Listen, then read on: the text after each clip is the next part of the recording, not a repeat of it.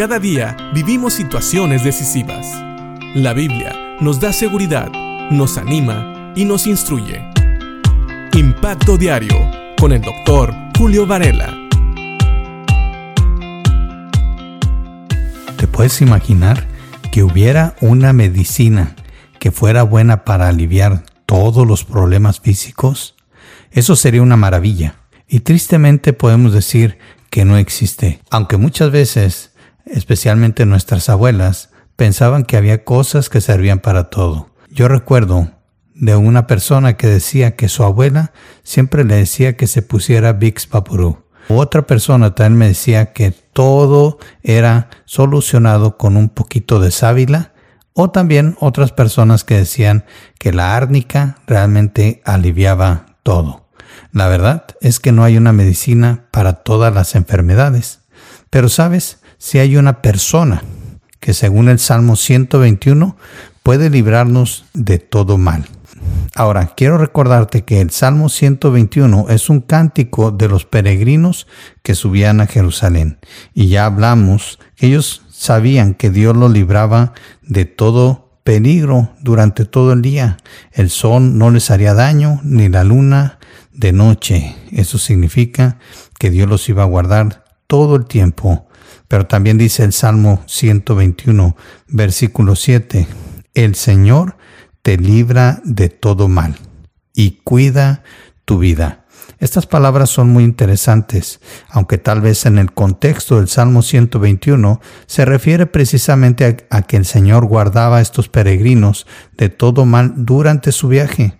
Pero la verdad es que también en nuestra vida Dios nos libra de todo mal y cuida nuestra vida. No quiere decir que nada malo nos pase, tenemos que hacer la diferencia, sino que como dice también la palabra de Dios más adelante que todas las cosas trabajan en conjunto para que Dios cumpla sus propósitos en nuestra vida, aún las cosas que nosotros llamamos malas. Fíjate lo que dice Romanos 8:28. Lo voy a leer en dos diferentes versiones. La nueva traducción viviente dice, y sabemos que Dios hace que todas las cosas cooperen para el bien de quienes lo aman y son llamados según el propósito que Él tiene para ellos.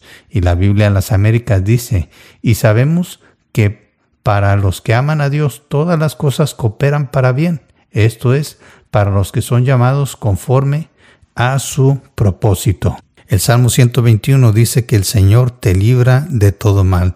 Y Pablo en Romanos capítulo 8, versículo 28 nos hace saber que todas las cosas que ocurren en nuestra vida realmente son cosas que cooperan, trabajan en conjunto para el bien de quienes aman a Dios. Así que aún las cosas que nosotros llamamos malas cumplen un propósito en el plan de Dios.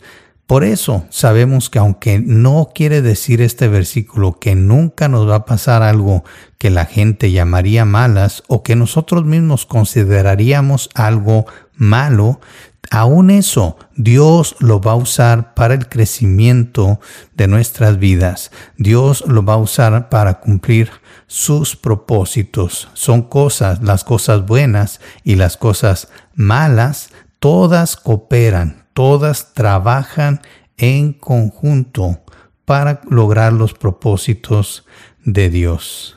Sabes, estas son muy buenas noticias. ¿Por qué? Porque ahora ya sabes que aún esas cosas malas en tu vida realmente tienen un buen propósito.